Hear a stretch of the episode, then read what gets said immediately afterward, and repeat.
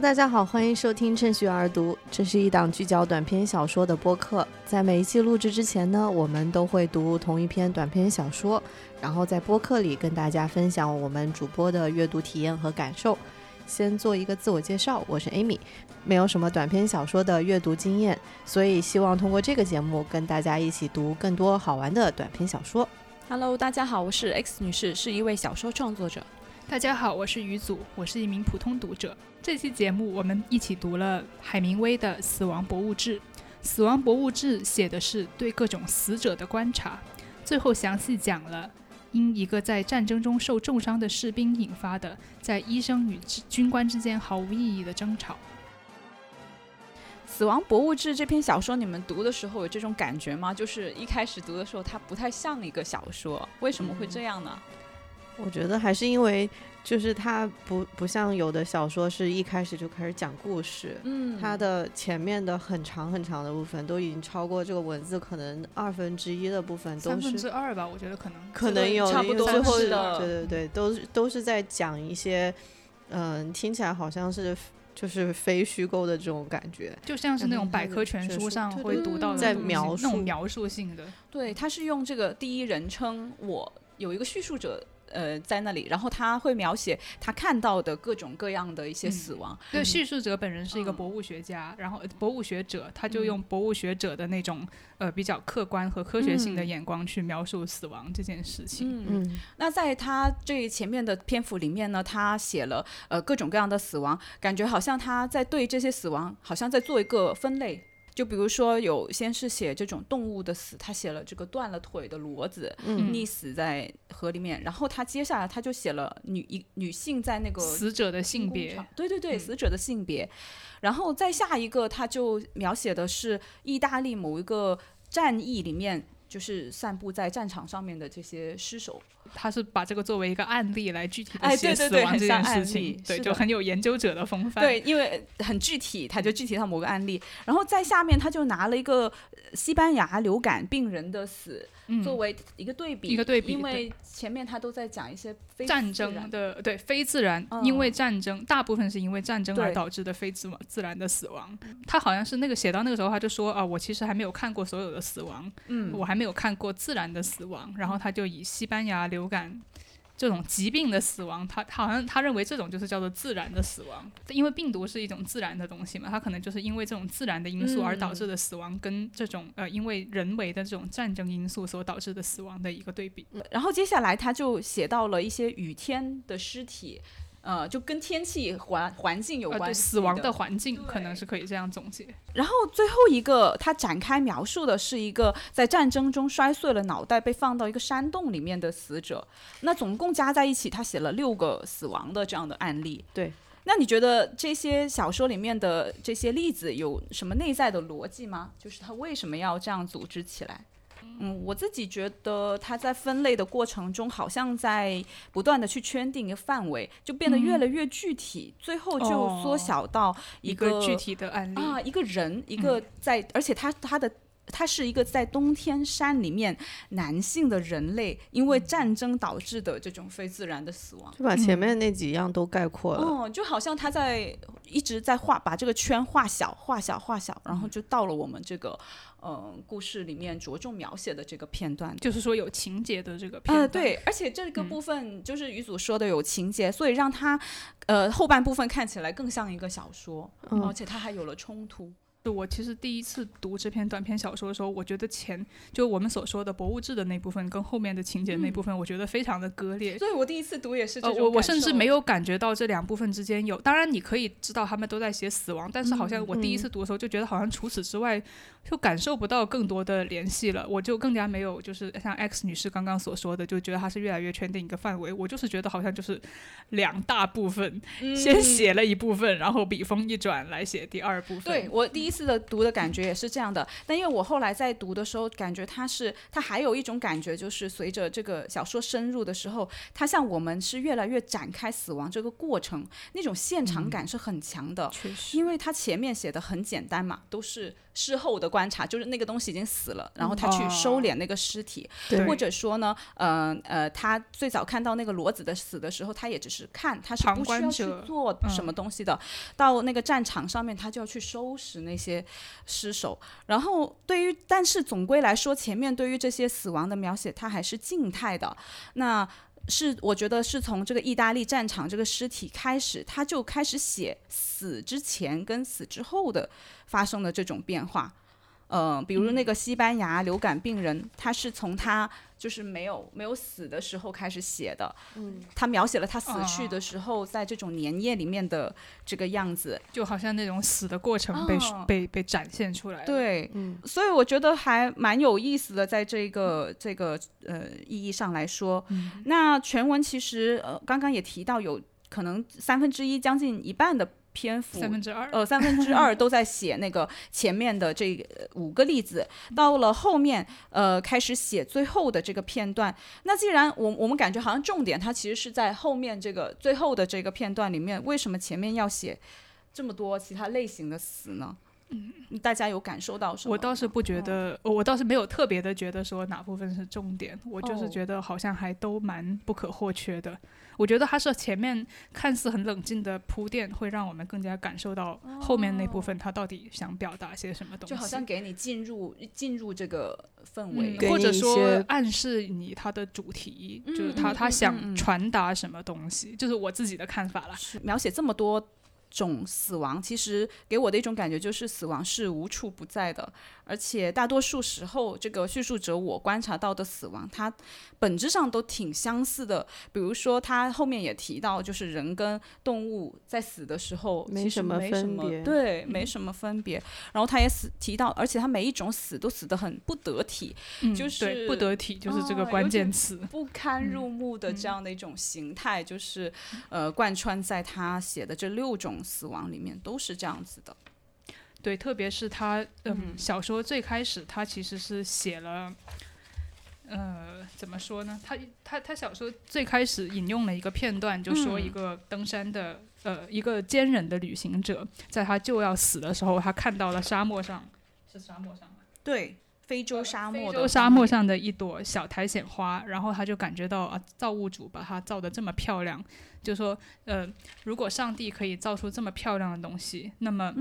难道我们作为人类，人类是造物者按照自己的形象创造出来的生物？就是说，他能把跟自己的形象截然不同的东西都弄得这么漂亮，难道他会，他会，呃，漠他会视漠他会漠视我们的，就是我们作为人类的困境和痛苦吗？他想到了这一点，他就战胜了困难，也战胜了他可能到来的死亡，然后就走出了那片沙漠。然后我就感觉到他写了这个，然后又开始写。各种各样的死亡，写到人跟动物的死亡其实并没有什么不同，都很不体面。我就感觉到这种强烈的对比。嗯，就是说，海明威好像一开始给了大家一个很乐观的一个，我觉得那个蒙哥这帕克就像一个圣经里面的人物一样，嗯就是像一个神传说里头的神，，对，嗯是一个神一般的存在。而且其实，在他就是前面描写这几种死死的情况的时候，这个蒙哥帕克不断的被作者搬出来对对，进行一些对比啊、然后说引用啊，然后就套套入他的想法，说，哎，如果是蒙哥帕克，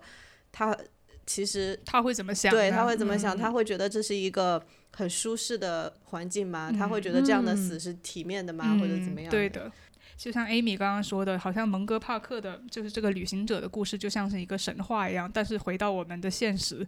却是离这个神话是这么的遥远，遥远，或者是刚好嗯相反。然后我就就从前面的这几个死亡，我就感受到了这样的主题，然后再去拿，就是再去理解最后的那个故事，我就觉得好像可以更加感受到他最后一个故事想传达的具体的信息。嗯，那在最后这个故事里面呢，作者呃写的是一个这样的事情：原本准备给军官包扎伤口的医生，呃，跟这个军官围绕着一个呃被放进了山洞的将死的人呢，进行了一番争吵，甚至动起了手来。他们其实在吵的就是面对一个伤情很重、几乎没有救就要死的一个伤者，然后那个伤者正在受到痛苦。那么医生的想法就是把他放在放在那里等死，然后军官呃就是说呃对被医生医治的军官就说你为什么不能给他点止痛药？然后医生的意思就是说我不想在这种人上面浪费止痛药了。嗯医生就反问那个军官说：“你你这么高尚，你干脆给他，你出去给他一枪，就让他了却他的生，就是说让他死个痛快，不好吗？”他们就围绕这件事情在吵来。我我想问大家有没有关注到一个细节，因为这个细节我。看的时候我没有看到，我是后来听一个播客的时候我才发现的。其实这个担架员在可能更早的时候他进来过，他想试图告诉他们这件事情。他真正能说出来这个停尸房的那个人已经死了，是在一百四十八页。但其实同一个担架员，他在一百四十六页的时候、哦他就来过了。对对对，就但是这个细节就看的时候很容易忽略，其实这个时候。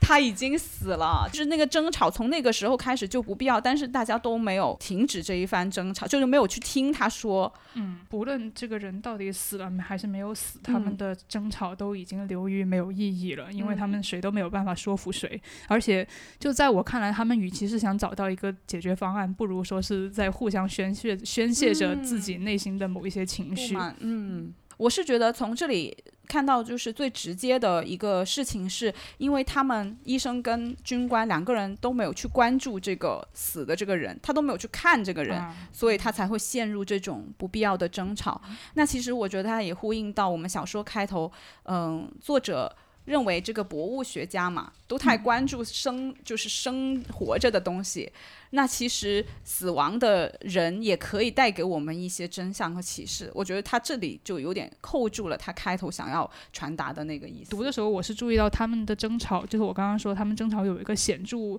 加剧的时候，医生在面对这个他医治的这个军官的一些问题的时候，他没有直接回答，而是说。你是谁？你凭什么质问我？哦你是我的上司吗？是你在指挥这座救救救护站？行行好，回答我，谢谢。然后面对这个这个问题的时候，这个嗯炮兵军官就好像被刺激到了，就开始就点炸了对，开始点炸，就开始嗯骂了。然后我当时在读的时候，我就心想，他为什么要因为这样子的问题而破防？是我就联想到，好像战争或者说是你军队的生活，就是讲究一种这样子的服从，服从，就是哪怕你不认可的东西，你的上上级让你去做，你嗯就要无条件的服嗯从。因为是命令。对，然后好像吵到这个时候，这个医生突然就开始拿这个来压他，就嗯说是我，其实就是说这个是我的医院，我来管的，我说了算，我说了算。嗯，然后我就觉得好像可能就是我猜想，虽然小说没有交代的很清楚，但是我猜想或许这个炮兵中尉他就想起了他很多以前的这样子的时候，就是那种他虽然觉得不合理，但是被人逼着去认同的一些事情，可能他这样子就炸掉了吧。这这是我自己的一个嗯想法了。而且结合你刚刚说他们吵的这个事情，其实都可能不是事情本身，嗯呃，让我结合你刚刚说的这个部分，感觉就是他们其实在争吵的是争夺这种权利，嗯就是谁有权。呃，决命定令谁呃，对对决定谁对对对，命令谁是感觉是这样子的一种意味在里面。呃，我记得之前我们简单交流的时候，于祖也说，这个感觉战争本身就像这场争吵一样是没有没有意义义的。嗯我也感觉到这个小说其实有一种反战的意味在里面。哦，我觉得是有很强烈的，嗯，我我感觉到他，就是说，我还感觉到一个主题，就是他写的那种死亡。呃，当一个人目睹大面积的死亡，或者是奇形怪状的死亡之嗯后，人的心灵所感觉到的那种麻木的感觉，我我印象很对对对深刻。因为他一个是写了，就当当他在前面就是写那种博物志的时候，他不是写了他那个女女人的死亡那部分给我的。呃，印象特别深刻。那个女人，她是在军工厂嘛，军工厂爆炸了，然后我我，然后在那里工作的女人就被炸的，就是叫做碎尸碎对碎尸万段那种感觉。然后对她还描述描述了一些特别可怕的场景，就是说，呃头发吗？呃，头发是一方面，还有就是那种被炸碎的尸体是粘在那个网嗯上的，然后他们得从那个铁丝网上把那个弄下弄下来对然后他就其实又写的就是很实事求是的那种，就他也没有很多的情绪在里头，他就是就写了哦，我们就做这件事情。不动声色的在写很残忍的，对对，他好像就在写哦，我们今天出去午餐了样，但他写的是哦，我们从把这个碎这个从铁丝网上把尸体的碎碎片接下来了，然后他还写了，就是说他们在做完这件事情之后，在回去的路上，他们还在聊。特别给我印象有比较深的是有一句，因为我没有当时没有太看懂，就是他写，因为这个事情里头没有伤者，所以呢，他这件事情就显得没那么可怕了。就是他们见到全都是这种死尸，嗯，而没有见到比如说特别呃流血呀，然后那种惨烈的那种状态，而且没有死的那种，没有死全。对他好像就是他这样子评价，就是说因为没有特别呃特别伤的伤者，反而使这件事情没有这么的可怕。然后他又写他又写哦，因为这附近的风景很美，所以我们的心情也就稍微好了一点。我就感觉到。对吧？就想设身处地想，如果现在比如说让我们三个突然见到这种情况，让你去收这种尸体，你真的就是对吧？你可能一年都要做噩梦。但是好像当你经常处在战场上，经常要做这种事情的时候，就好像就已经麻木了。对对，感觉他一方面在写这种就是死亡，或者说战争带来的死亡，对他的暴力带来的这种给人的身体带来这种摧毁。然后一方面又是以这样一种冷静的态度去写，真的就是有一种很强烈的反差。刚刚于祖讲到这个问题，也是我挺想去讨论的，就是说他对人肉身小说的书写，好像是从呃人肉身的这种摧毁，一直写到了他们精神上面的这种崩塌。然后他写的这种他的摧毁的力量，也不只是作用在这个死者的身上。而是就是好像蔓延到了身边还活着的那些，比如说去收尸体的我啊，呃，然后还有围绕他们争吵的这个军官和医生身上，对，好像都受到了这种精神上面的一种毁摧毁。嗯，那其实我也呃，就回到刚刚我们一直在聊的这个片段，呃，这个故事本身，它为什么没有描写？过多的像像刚刚于祖提到，他在前面的一些案例里面都在描写这个尸首啊，这些死者本身，但是在最后那个片段，他其实琢磨于很多围绕这个死者发生争吵的这一群人。呃，你的意思是说，之前他都是只是像静态的写一个一个死亡的片段，对他后来他就写了一个争吵的过程，是这个意思吗？对，就前面他都在描述他看到的，就聚焦的那个那个东西，呃，那个那个人本身是什么样的，然后到最后这个片段，他就变成了一个故事，就是他写了这个围绕这个死的人，就把周围的这些跟死者有关的东西全部都加进来了，是吗？对，包括还活着的这些人。在我看来，就是我们刚刚所讨论过的那种关于心灵，因为你从以故事的形式，你就，到它是密集的对话，嗯，当然他也没有说做很长的心理描写，但是他，嗯，你从人对事情的反应，你可以看出他们的想法吧，可能是这样子。其实关于这种，就我们刚刚所讨论的这种心灵的麻木，在最后的这个片段，我也。就有一个片段，我是第一次读，没有很懂他那个情节为什么要这样设置，但后来我就觉得可能可以这样子解释，就是说我刚刚就刚刚不是讨论到他们的争吵突然就激化了嘛，就开始互相问候问候爸妈，嗯，然后然后但是后来就那个医生本来应该是救人的医生，他就突然拿那个碘酒泼到那个军官的脸上，就开始进行这样子的攻击了。然后我当时读的时候就觉得，嗯。就觉得有点奇怪，而而且而且哦，对他把他把那个碘酒泼到那个军官的身的脸上，然后还趁机打了他好几拳。我当时就觉得，呃，为什么他会这样子做呢？嗯，然后我就在想，可能就是战争。就虽然医生本来是。救人的，他本来不应该这样子对待别的生命，但是可能战争本身，因为医生也是目睹了战争的人，可能战争每天发生的这种暴力，让他对于他自己的行使的这种暴力也有习以为常的感觉，就他做这件事情，他并不觉得有什么大不了的，虽然我们看来可能是很暴力。回应刚才 X 女士提的这个问题，然后跟于祖刚刚讲的这个，我在想，就是其实他前面的那几个呃事例嘛，其实是不是从因为。一二三，就是先写了什么呃罗马呀，然后。女性呃男性女性啊这些的，然后还有就是他们去那个战场呃军火库那里爆炸，然后各种，然后直到他就是因为前面都是在说那些什么就是非自然死亡的嘛，就是因为一些呃意外啊或者是战争啊这种，然后其实到第四个事例就是写那个西班牙流感的时候，就其实是变成就是他讲一个自然死亡亡的这种案例嘛。我在想，因为前面的基本上都是在描写那些环境，或者是说那种很客观的东西，直到这个事例的时候，他才引引入了一些，就是包括。呃，因为将死之人，或者是还活，就是要死不死的这种情况，然后他。那些什么黄色的粘液呀，什么什么，就给人印象很深嘛。所以我就我就在想，是不是从这个地方开始，他就已经有一点点，就是把那些死者周围的一些东西，就是慢慢的放进去了，或者是死前死后的这种时间有时间线的东西，而不是完全是死后，然后我就只是去收尸这样子，就是把把这些东把这些元素都引入进去，或者可不可以认为是从一开始。仅仅是写死亡这件事的本身，到发展到最后发展到别人怎么样去看待死亡，对对对，有这样子的一个发展。是的，而且包括我觉得刚刚 Amy 讲到的这个西班牙流感的例子，呃，我也很想去再说一下，就是因为在这个例子前面，它都是在讲死亡的这种物理。的力量，呃，比如说他怎么把人的身体撕开，搞得不符合解剖学的原理，这样子来撕撕毁一个人的身体。到西班牙流感，他就反就是是给这个人死者本身有一种精神上面的，已经有一种精神上的摧毁。比如说他这个病人，他是临死的时候像从男子汉变成了一个小孩，嗯，就是他人的力量被剥夺了。就是人的可能一种精神的力量，就是他的坚韧不拔的这样的一些力量，呃，被剥夺了，呃。而在这个时候，他再一次又提到了蒙哥帕克，就是他的一个讽刺的对象。我觉得是这样子的，就是因为他在他写完了这个因为西班牙的流感而死的这个的时候，他写到这里就等于说他已经总结了自然的死亡和非自然的死亡。而我们从他的总结里头可以得到的结论就是说，无论是自然的死亡还是不自然的死亡，它都是不体面的。没错，这个就跟蒙哥帕克之前在沙漠里头发的那种感叹就形成了很强烈的对比。因为蒙哥帕克想造造物主怎么会亏待人类呢？对吧？他怎么会把人类就应该是美的？但是是人类的存在本身应该是美的或者是高贵的。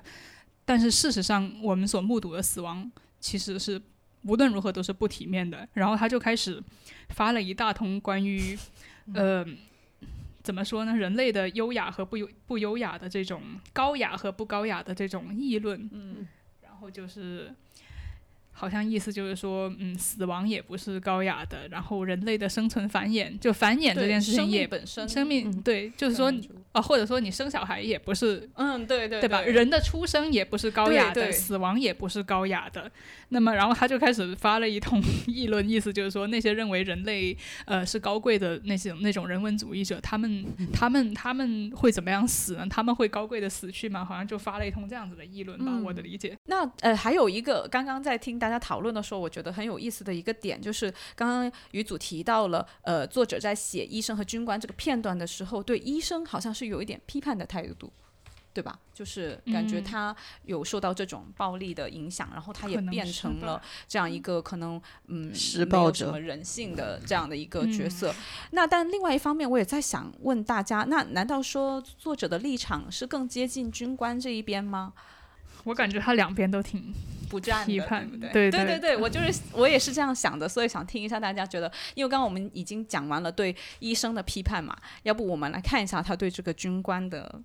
一种态度，因为他是本身是出于这种仁义之心嘛，所以他也想帮助这个病人去解脱，所以他才劝说医生看一下要不要呃做点什么。但是当医生怂恿这个军官去给呃那个病人一枪的时候，他就没有真的去做了，因为他也知道这个是杀人的、泯灭人性的，而且这也违背了他的初衷吧？我觉得，嗯。其实是这样，他还是逻辑上还是自洽的。是的，只是这个困境，它是它是感觉像是无解的。其实怎么说呢？从医从这个军官的表那个角度来看，其实就是你医生明明就是可以给点止痛药的解决的事情，你为什么就不去做，就要跟我吵这些东西？但是可能从医生的角度来看，他的资源是有限的，他。他把这个止痛药用在了这种将死的人身上，他做手术就不能用止痛止痛药了。嗯，所以我觉得，但我觉得他就是其实就是一个道德问题。是，其实他们讨论的不是就是怎么去医治这个人的问题，要不要让他死的问题，或者是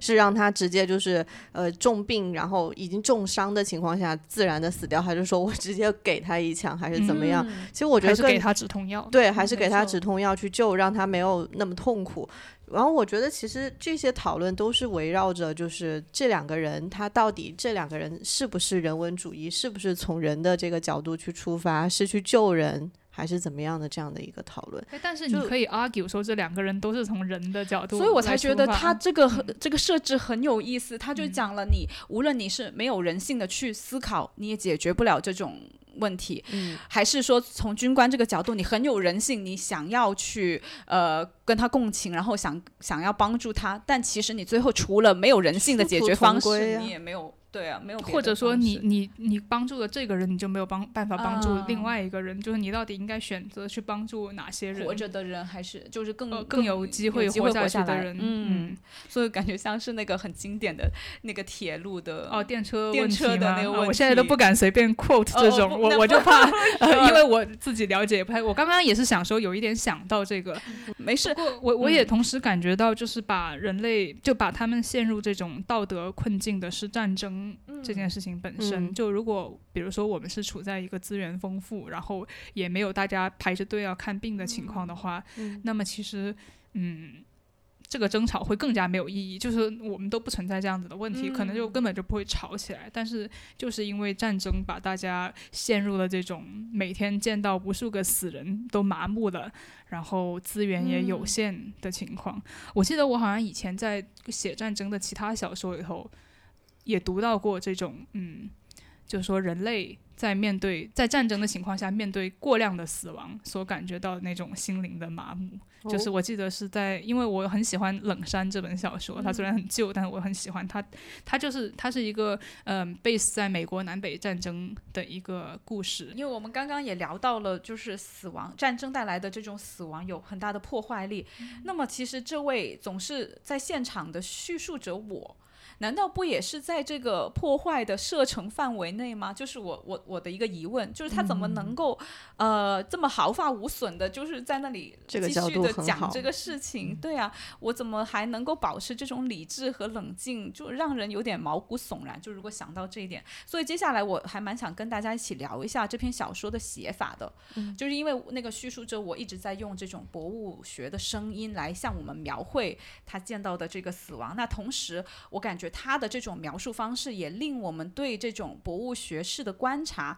产生了一些反思，就不知道大家有没有类似这样子。以我比较浅显的 理解哈，就是我我觉得他是不是因为一开始是写了几种比较客观的死法嘛，然后就好像你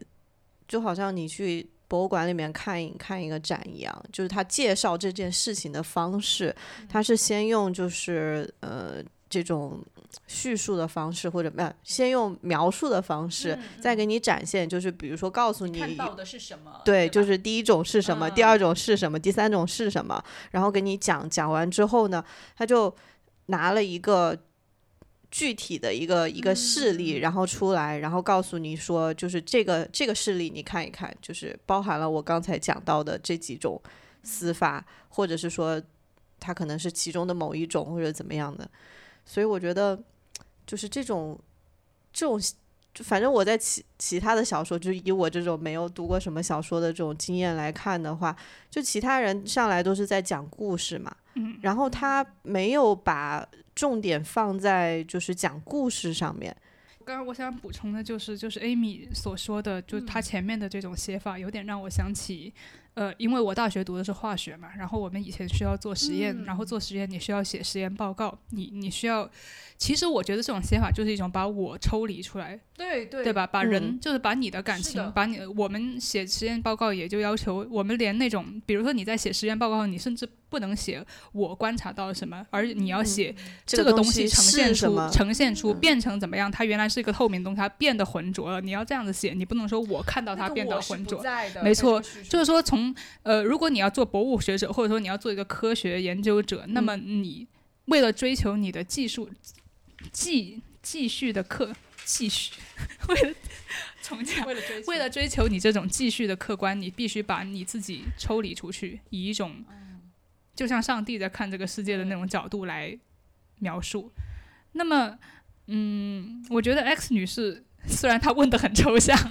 是我觉得可能他真的想问的就是说，他真的就是说，他虽然表面上看上去是在这样子写，但他是不是真的把自己抽离出去了？他自己是不是真的对，这样子毫发无伤，没有受嗯到死亡这件事的影响？就说你观察者本身真的没有受到你观察的东西对你的影响吗？对，因为我在想的是，这些博物学者他本身也是人呐、嗯然后他观察的对象也是人，然后博物学者他自己也会经历疼痛，他自己也会死，特别是在那个刚刚我们一直在聊的这个蒙哥帕克的一些嗯段落里面，呃，他曾经就有在这个西班牙流感里面就有提到，那个我就在想蒙哥帕克他会怎怎么想死？嗯，呃，不，除了啊他怎么想，他会怎还会想么死？他的死亡的情形，就是他他他会怎么样去，是吧？他我我确认一下，呃好像是这样子说的。他说，蒙哥帕克是一个人文主义者，然后他主要是想看这些高贵的人文主义者到底会不会高贵的死去。哎，对对对，就是这个意思。所以我在，我觉得就有一种嘲讽的感觉，你知道吗？我当时觉得，而且我觉得他就把这个本来是置身事外的一个旁观者，他把他强行的拉进来卷了进来这个死亡的话题里面，我就觉得很有意思。他们去收尸、收那个军火厂的嗯尸体的时候，他其实那个时候他的作为叙述者，他的感情他就已经呈现出来了。就我刚刚不也不也说，他们在见了这么多伤者之后，其实他们感觉到一种麻木嘛。嗯就其实从这个地方你也可以看得出来，虽然呃这个叙述者他。嗯，试图以一个科学研究者的那种角度来置身事外，尽量的客观，但他还是不免受到了。我觉得还是可以嗯看得出他受到了这种、嗯呃，起码是麻木的感觉吧。对，因为其实麻木本身也是一种感、嗯，感情，一种感觉，而不是完全的客观。对他没有办，其实是没有办法做到完全的客观。是当他描述这种多很多种死亡，它都是有这种感官上面强烈的刺激的，就是它在视觉上面很刺激，然后它还有还有味味觉还有那种味道，道，对，哦，那个嗅觉，所以其实它的给你的刺激是很强的，即便它用如此冷静的一种嗯，语气在叙述的话，就你还是不能够就是把消除这样的一种感觉。但与此同时呢，这种刺激好像它又是呃很很难去重现的，我感觉就是稍纵即逝，有这样的一嗯、种他他有他有具体说过，说那个味道哦没有办法重现。对你你嗯逝去的这种感受是很难再体会的，在后面。他还以爱情做对比，就是说你你只能记得一些情节，但是你找不回来当时那种感觉。一样，所以我觉得突然插进了一句很 很很很俗的话很，言情的评论。但我觉得他他其实。呃，当他这样说的时候，其实我觉得他并没有全然的在否认、否定这个博物学的这种观察，嗯他仍然是觉得在现场去观察死亡，它本身是有意义的，就嗯因为它是这种感受是很难再重现的。所以，嗯嗯，而且我觉得，就是单纯从科学研究的角度来说，那你肯定要有一个人去记录这些东西嘛，嗯对对吧？其实其实作者在一开始的时候，他有呃去就是去声明自己的这个想法或者是初衷，嗯因为哦就是在第前面第三段的时候，他有在写，他有在写说说说那个什么，正如那个什么什么斯坦利主主教所说，信仰、爱与希望是每个人在穿越人生荒野时都少不了的。他说，如果不像这样依赖他们，仅凭热爱和求知欲，能不能完成一就是博物学某个领域的一个探索？其实他是想要去。呃，设计一个这种非常客观的角度，对然后把自己放进去。他想试一下，这样 O 不 OK？这样能不能去做博物学的研究？对，其实就是嗯那种我我我理解这句话就是说，你抛开了爱和希望这种比较对，感比较感性情色彩的，嗯对你从一个结果其实在我看来就是一个科学家的一个角度一个视角，嗯，嗯，结果就是越写他的人文的人文主义的东西越出来，他越写他的情绪的东西越出来，然后最后就变成了一个不是客观的描述，变成了一个场景，变成了一个故事，然后发生了对话。发生了很强烈的感情的冲突。对，而且我觉得作者对戈雅的态度也蛮有意思的，就是他除了，也就是在他在 Q 那个我读这里的时候，我在想说这是谁？歌歌西雅班牙画歌雅是个蛮有名的画家，他画了很多那种战争主题的画作，嗯，对，那种行刑的士兵啊，那那种类型的而。且就是黑黑的黑、嗯黑色的这样的一种色彩。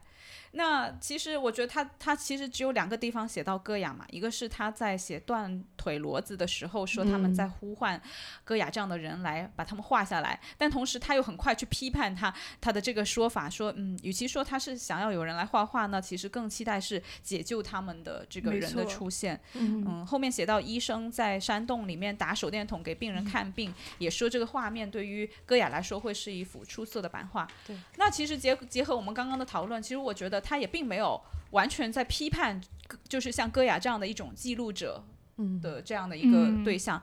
嗯虽然他并不能真的去解救。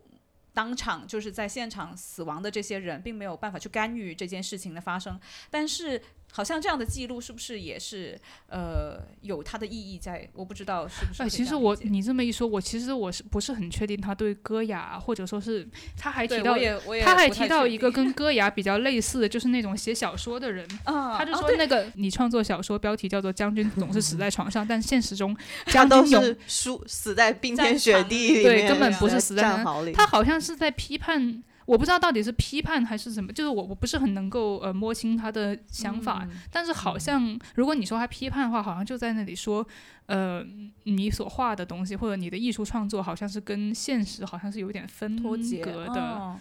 就我觉得他很强调是在现场，就无论是你嗯是写作还是说做这个博物学的嗯研究，在现场都很重要，就是你要如实的去去捕捉到那种真正的氛围。他好像觉得说，怎么说呢？戈雅，他好像在说戈雅画这些骡子，他们好像就根本他所表达的根本不是骡子自己真的的想的哦，嗯可能是这样。我我其实我也不是很确定，因为我觉得他不是很明确明，确，对，但是嗯可反正我觉得可以有各种角度吧，嗯，就好像他很强调人跟动物的相似性，嗯但是很多时候我们的很多的艺术创作是很喜欢强调人的神神性或者把它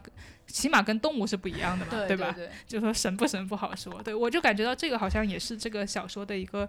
比较重要的主题。觉得呃，《死亡博物志》这篇小说很特别，所以想拿出来跟大家分享的一个原因。然后海明威的这一篇小说，呃，其实不是收录在很多的短篇小说集里面，我觉得还蛮，但是它很独特，就是在我们三位主播的看来都很值得去一读。哦，其实其实我这次我稍微读了一下它的原文，我觉得嗯，就是可能翻译体现不出来，但是海明威的原文还是很有节奏感的。嗯就是那种，他虽然可能他翻译出来就会有一点很平实的感觉，但它英文原文它有那种像古典一样的感觉。感觉，对，就是那种节奏，就是那个语言，那个句子，你的句子，它你怎么样安排你那个句子的结构，让它读出来就那种节语语言的韵律在里头，我觉得是有的。而且刚刚我们在说他的语言，就是有那种，就是他比较干巴嘛。嗯但我呃，在这一篇《死亡博物志》里，其实他也是用类似的这样一种语言来叙述。没有什么很呃华丽的片段。对他反加而是这种感觉是抑制了感情的这种叙事，跟他讲的这个事情下面表层下面那种深层的感情之情绪之间，它是有一个张力的。嗯，嗯我觉得啊就像是你有的，要绣花，你要拿一个很素的底去把那个嗯花纹给凸显出来的感觉，就是在我看来，就是这这一篇他的语言就是那个很素的啊，没没错，对，就是他要假装波澜不惊的写一些很可怕的事情，才更让人 其实跟大为震门罗的脸还是有一点像，就是那种嗯压抑的感觉。那我们今天就聊到这里。好呀，那我们下期要读什么呢？我们呃，下期的篇目还没有想好，不过我们会及时更新在我们的 show notes 里头，然后小说原文也可以在我们的公众号“趁虚而读”里面读到，欢迎大家关注。好嘞，那就聊到这里，跟大家说拜拜。好，拜拜，拜拜。